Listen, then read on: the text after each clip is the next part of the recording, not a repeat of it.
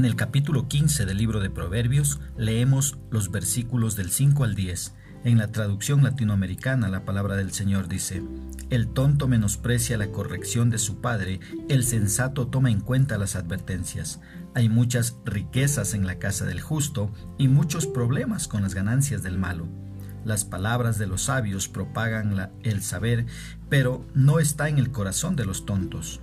Yahvé aborrece el sacrificio de los malvados, pero acoge con alegría la oración de los justos.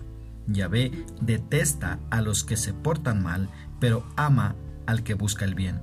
Un severo castigo aguarda al que se sale del camino. Si no quiere corregirse, morirá. ¿Qué expresa el escritor? El escritor intenta hacernos comprender que todo el libro de Proverbios está escrito como el consejo de un padre a sus hijos. Sería demasiado necio despreciar la sabiduría que proviene de la palabra de Dios.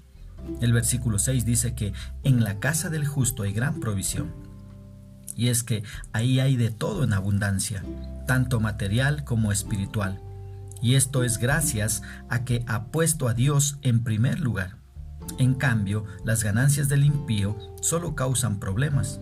Aunque pueden obtener grandes ingresos, estos traen muchos problemas y aflicción, ya que para conseguirlos han tenido posiblemente que descuidar a su familia o hacer cosas deshonestas.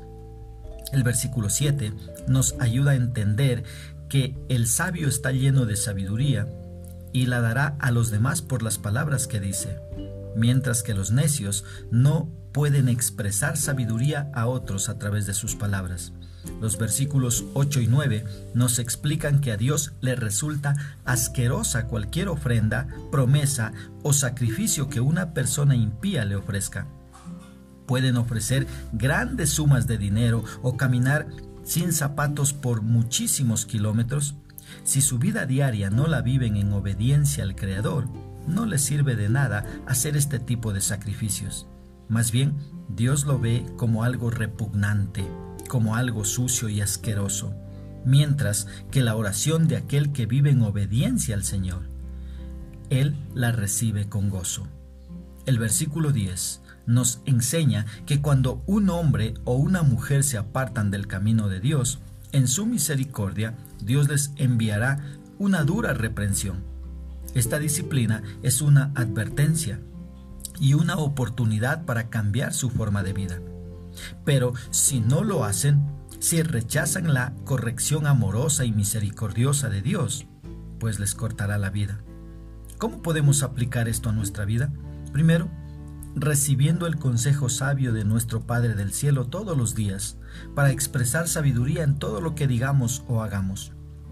Una segunda aplicación, trabajando sin afanes, recordando que es la bendición de Dios la que trae la riqueza y es Él quien provee para nuestras necesidades. En nuestras fuerzas solo terminaremos cansados y angustiados.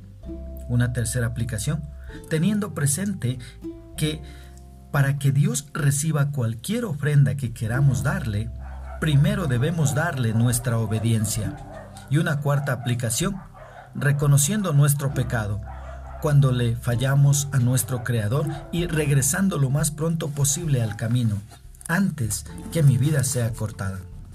Que Dios nos ayude a poder vivir conforme a su palabra.